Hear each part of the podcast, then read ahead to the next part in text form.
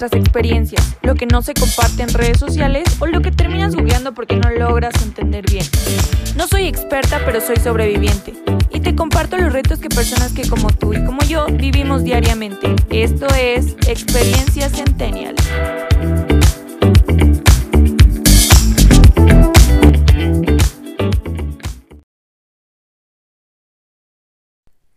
Amigos, bienvenidos un día más a Experiencia Centennial. El día de hoy dentro de mis instalaciones nos encontramos yo y solo yo.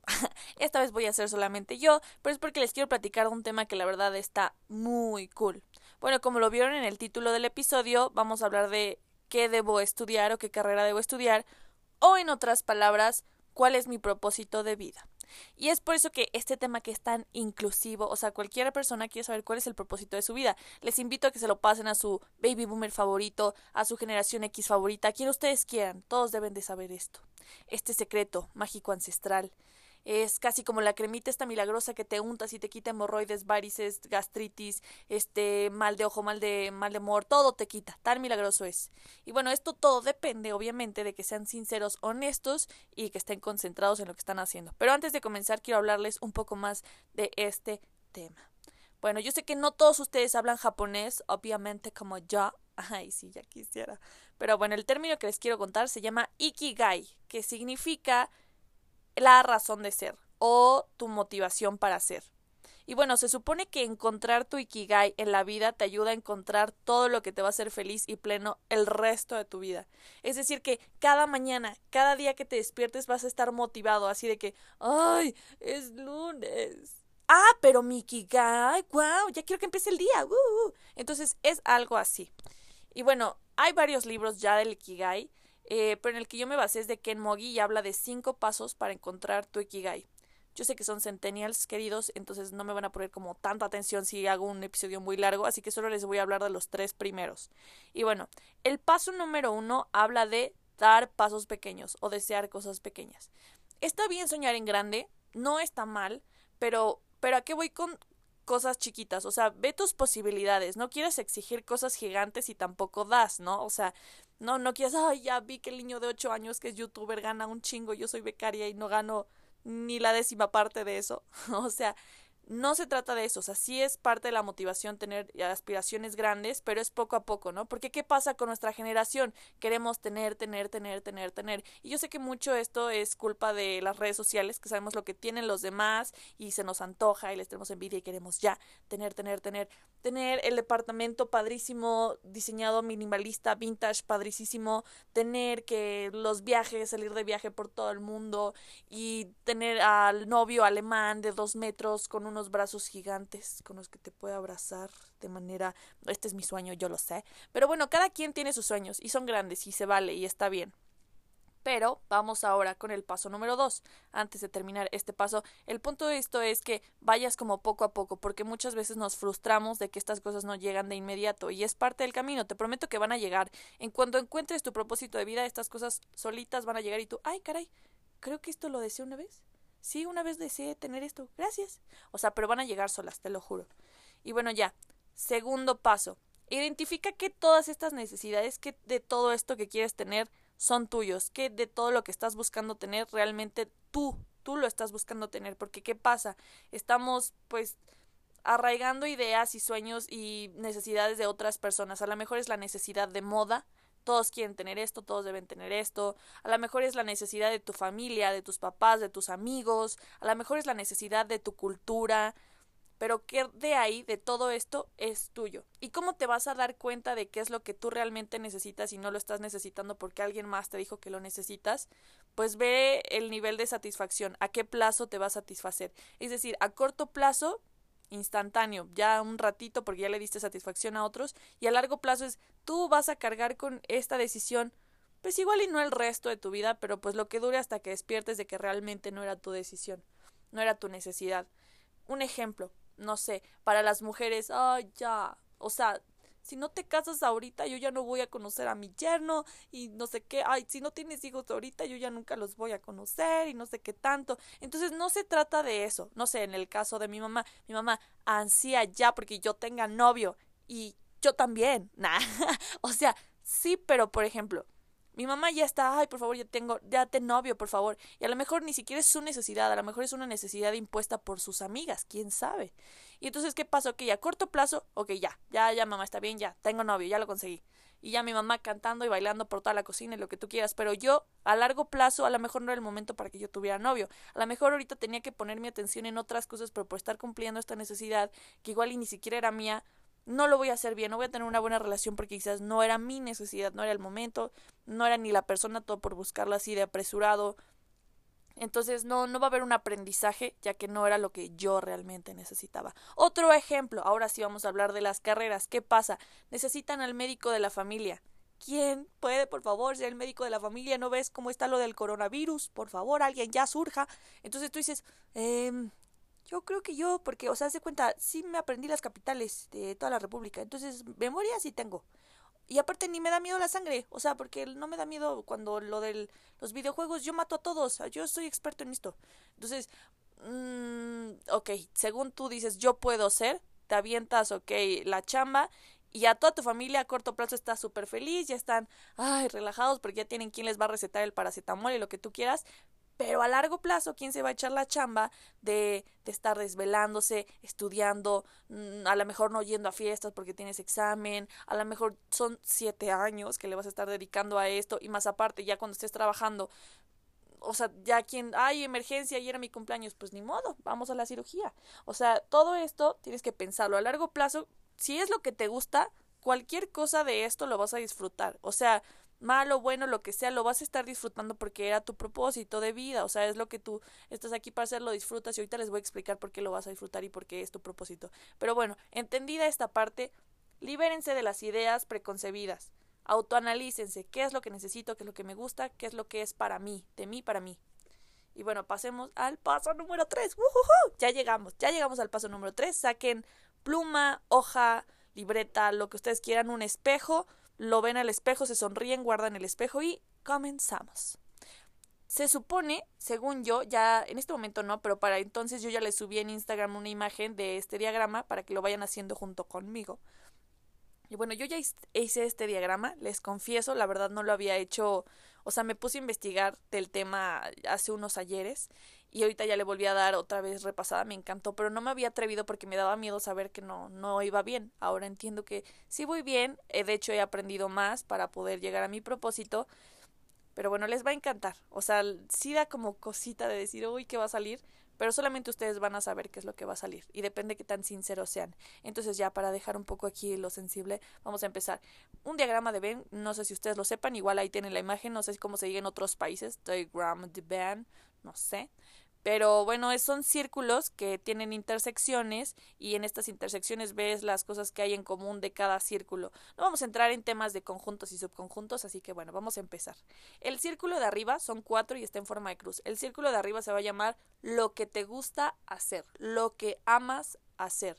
Y en este vas a escribir las actividades que te gusta hacer, que a lo mejor no haces en tu rutina diaria, a lo mejor son de vez en cuando, pero que dices, cuando las hago igual a veces hasta te da flojera hacerlas, pero cuando las haces estás disfrutando el momento que te dicen, ay, ¿cómo estuvo tu día? Padrísimo, porque lo más importante del día fue esta actividad que hiciste. Puede ser bailar, puede ser cantar, salir de fiesta, escribir, leer, pintar, este, pasear, no sé, lo que te guste hacer y quizás no seas tan bueno, o sea, no necesariamente tienes que ser bueno. En mi caso, yo escribí, por ejemplo, cantar. Me encantan los karaokes de Disney. Me encantan los karaokes de que Yuridia, quien tú quieras, eh, Jenny Rivera. Pero no soy buena. O sea, la verdad no canto chido. Entonces, a mí me encanta, pero no soy tan buena. Y escribí ahí las cosas de las que me gusta hacer, ¿no? Luego, del lado izquierdo de la cruz, en esta bolita vamos a escribir en lo que eres bueno, buena, buena. Aquí vas a escribir las actividades que a lo mejor otras personas te han dicho, oye, la verdad te quedan muy bien las quesadillas, yo soy buena cocinando.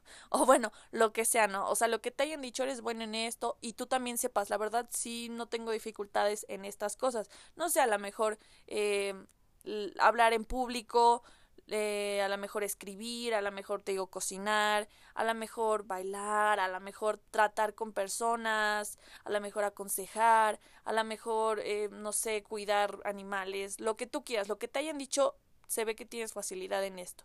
Y la intersección que va a haber entre lo que te gusta y en lo que eres bueno va a ser tu pasión. Ok, ahí vas a poner las actividades como que se parecen o que están en común. Luego, en, el, en la cruz, en los círculos, en el de hasta abajo, vas a poner todo aquello con lo que puedes generar un ingreso. O sea, actividades por las que te pueden pagar.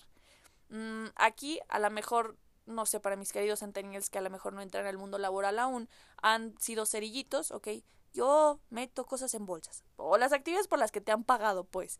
Eh, a lo mejor no se has cuidado en niños de que babysitter, entonces ahí le pones, eh, pues cuidar, a lo mejor pasear perros, a lo mejor, este, eh, no sé, dar asesorías, lo que se te venga a la mente que te han pagado por eso, limpiar, no sé, lo que tú quieras. Arriba, bueno, ahí mismo, perdón, puedes poner a lo mejor esas actividades por las que te van a pagar en un futuro. Quizás como en México es el caso, no te pagan antes de los 18 años, entonces tú dices, yo voy a ser doctor porque te van a pagar por curar gente, por salvar vidas. A lo mejor quieres ser maestro, entonces, porque te van a pagar por enseñar, por educar. Eso es a lo que me refiero. Entonces aquí pones estas actividades. La intersección de lo que eres bueno y por lo que te pagan va a dar tu profesión. Ok, vamos a la bolita del lado derecho. En este círculo vas a poner lo que necesita el mundo. En este momento en tu localidad, en tu ciudad, en tu país, en el mundo en general, ¿qué crees que es lo que haga falta?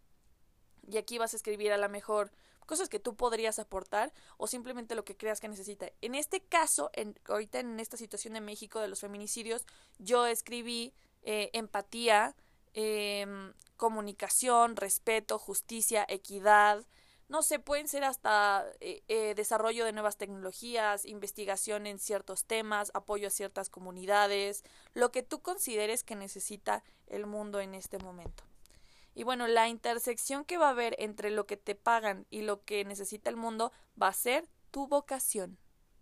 Ok, por otra parte, la intersección que va a haber entre lo que te gusta hacer y lo que necesita el mundo va a darte tu misión. Y la intersección de tu misión, pasión, profesión y vocación te va a dar tu ikigai, o sea, tu razón de ser.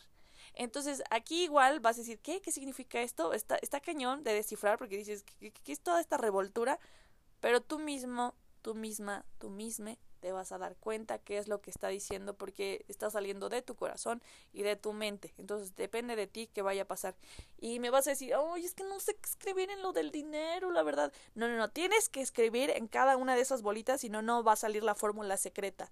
Entonces, o sea, ¿qué pasaría si falta alguna de estas bolitas? ¿Qué pasa si falta la del dinero? Tienes lo que te gusta, lo que es bueno y lo que necesita el mundo, pero no qué es lo que te da ingresos. Pues, o sea, imposible sobrevivir en este mundo, ¿no? O sea, fuerzas tienes que poner por qué te van a pagar. No puedes hacer algo y con qué vas a subsistir, pues. ¿Qué pasa si es al revés? Tienes todas las de abajo, lo que te da dinero, lo que eres bueno y lo que necesita el mundo, pero no lo que te gusta pues es una vida muy triste, sientes un vacío, o sea, no hay una motivación porque lo que estás haciendo, o sea, lo haces casi como un robot, ¿no?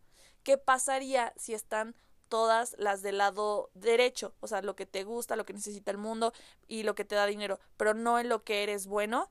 Pues sencillamente yo creo que posiblemente eh, la cagues, ¿no? La cagues de lo que estés haciendo porque pues no, no tienes esas habilidades, al, al contrario, no eres útil, entonces pues hasta estás afectando a terceros, el trabajo de otros terceros, ¿no? Entonces ahora, ¿qué pasaría si tienes todas las del lado izquierdo? Es decir, lo que te gusta, lo que eres bueno y lo que te va a dar dinero, pero no lo que necesita el mundo. Bueno, pues aquí vas a sentir otra vez una sensación de vacío, una sensación de que pues no eres útil, no eres trascendente. Y es algo que les comenté en el primer episodio de por qué experiencia centennial, nuestra generación, esa es una ventaja, ya nacimos como con ese tatuaje, de que como estamos en crisis de todo, tenemos que hacer cosas que no solamente generen dinero, sino generen impacto, generen ayuda, y eso es una gran ventaja, porque ¿qué pasaba con las generaciones anteriores? Van mucho como por el rol de que eres mujer, entonces eres mamá, y entonces cuidas casa y cuidas niños que eres eh, hombre, entonces eres papá, entonces sales a trabajar y fumas cigarro y ves televisión y o, lo que sea, no sé, o sea, van mucho por roles. No son todos los casos, obviamente, pero pero bueno, esa es lo, la diferencia con nosotros. Sabemos que lo que hagamos también tiene que ser ciertamente sustentable o un apoyo o algo que agregue valor, pues. Y esa es una gran ventaja. Y, y cuando digo trascendente, no me estoy refiriendo a que necesites ser un presidente, ¿no? Que te recuerden todos por bueno o malo, lo que sea. No me refiero a eso. Cuando digo trascendente tampoco me refiero a que seas figura pública, que estés en el ojo público, así que, pues bueno, al menos yo ya salí en el Super Bowl porque soy Shakira. No, no, no. Trascendente es que hayas marcado de manera positiva a otras personas. En mi caso yo he visto que tengo maestros que quizás no sé, o sea, de verdad digo, wow, qué chido que me esté dando clases esta persona que tiene tantas cosas que hacer, me está marcando y quizás no tiene Instagram o no sepa usar ni Instagram, pero finalmente ya es un famoso para nosotros en el salón. En cuanto entra el profe, aplaudimos todos con alego. Al, ay, me fue esta palabra, pero con emoción, pues. Entonces, ¿qué pasaría ya? Teniendo estas cuatro bolas, pues vas a descubrir cuál es tu razón de ser. Pero aún así existen pues limitantes, ¿no? Ya sabes qué vas a hacer. Dijiste, yo todo este tiempo he estudiado medicina, pero al parecer lo mío, lo mío es ser cantante de electrocumbia. O bueno, no, creo que no hay cantante en esa cosa. Pero bueno, o sea, que te das cuenta que es otra cosa diferente y qué pasa? Llega el miedo. Entonces, ¿cómo derribar estas barreras? Vamos a continuación. Entonces, aquí lo que yo les recomiendo, paso número uno, es romper paradigmas. ¿A qué me refiero con esto? Cambiemos nuestra manera de pensar. Porque, ¿qué pasa? Todo el tiempo estamos criticando. Si hay un cambio, te afecta, aunque no sea un cambio que te, te afecte directamente a ti, todo lo estamos juzgando.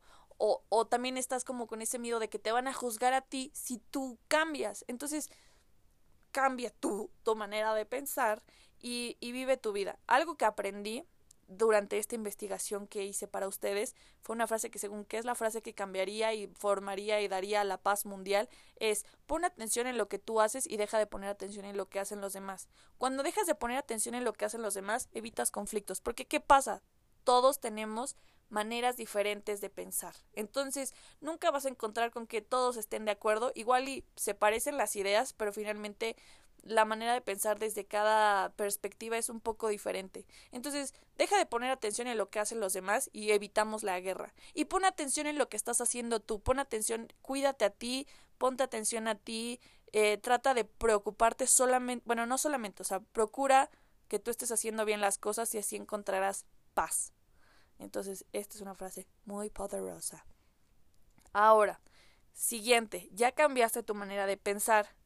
Bueno, ahora empiézate a cuestionar. Cuestiona las la manera en que se están haciendo las cosas, la forma en que se están haciendo las cosas. ¿Es correcto? Eh, en este caso, ¿es correcto cómo se han llevado las cosas en tu familia, en tu escuela, en tu trabajo, en tu país? Cuestiónate, ¿por qué se están haciendo así? ¿No hay alguna otra manera? Otra, no sé, alguna otra manera, otra técnica, a lo mejor hacerlo de manera diferente, cuestiónate. ¿Y por qué? Y, y bueno, pero antes de cuestionar qué están haciendo los demás, como les dije anteriormente, cuestiónate tú. ¿Cómo has llevado tu vida hasta este momento? ¿Es correcto? Como diría el gran Michael Jackson, The Man in the Mirror. Start with the Man in the Mirror. Ay, qué pésima pronunciación, discúlpeme, es que no estoy tomando agua y estoy hablando mucho. El punto es, inicia contigo, inicia viendo qué estás haciendo bien, qué estás haciendo mal. Y es por eso que les voy a dar tres consejos muy importantes. Aprende a autoevaluarte. Porque cuando tú empiezas a hacerlo desde tu moral, o sea, no por lo que los demás te estén diciendo, no, vas bien, ¿eh? Vas bien, mija, o mijo, lo que quieras. O sea, tú cuando ya tienes definido tu propósito de vida vas a hacer, vas a saber perfectamente si estás haciendo bien o estás haciendo mal. Cuando no afectas a otros, estás haciendo bien. Entonces, ahora te estás haciendo bien a ti. Segunda, autorregúlate, porque ¿qué pasa? Luego nuestras emociones están bien locas, bien cabronas y, y te vas loco, o sea, no se te hacen enojar, y entonces empiezas así como a querer destruir todo. Entonces ya, si estoy enojado, ya mejor toda la chingada, y ya voy a hacerlo ahora hasta mal, y ahora para venganza, rencor, todo esto. Entonces, autorregúlate, respira, exhala, ok. Ahora, también ¿Qué tal que eres muy sensible? No, pues estoy muy triste, ya me deprimí, mejor no hago nada y pues estás inmóvil. Prefieres mejor me quedo aquí a que pues ya no voy a esperar nada. No, no, no, tranquilo, tranquilos. Puedes seguir, o sea, sí, tómate tu tiempo para encontrar la calma, pero tienes que seguir, no, no te puedes quedar inmóvil. Nos da miedo eso, ¿no? Ahora, último consejo, autoprémiate, porque ¿qué pasa con nuestra generación? Eso sí, eso que ni qué. Todas nuestras caricaturas nos aplaudían, o sea, Dora, ay, bien, encontraste a Zorro, o ya no se la llevó a Zorro. O sea, Dora esa bruja, ah, no, no es cierto. O sea, pero nuestras caricaturas y nos han, nos han inculcado esto como de premiar y aplaudir. Cuando tú tienes definido otra vez tu propósito, lo que te digan los demás de alguna manera es un poco de sobra. Los consejos o las cosas positivas te van a dar ánimos o te van a ayudar como a tener otras perspectivas, pero al final la decisión va a ser tuya. Y los comentarios negativos y las críticas, si no te hacen clic, si no crees que sean como de ayuda, tú ignóralas. Si no van, si no te están ayudando a llegar a tu propósito o a tu fin de vida, no, no tiene caso escucharlas. Entonces, tú autopremiate, ya lo, tú cuando sabes que vas bien, lo vas sintiendo, no necesitas que nadie te lo diga. Tranquilidad, tranquilos. Y es que, ¿qué pasa? Aquí, aquí viene el término, que es lo que nos ha dificultado encontrar nuestro propósito de vida, el miedo.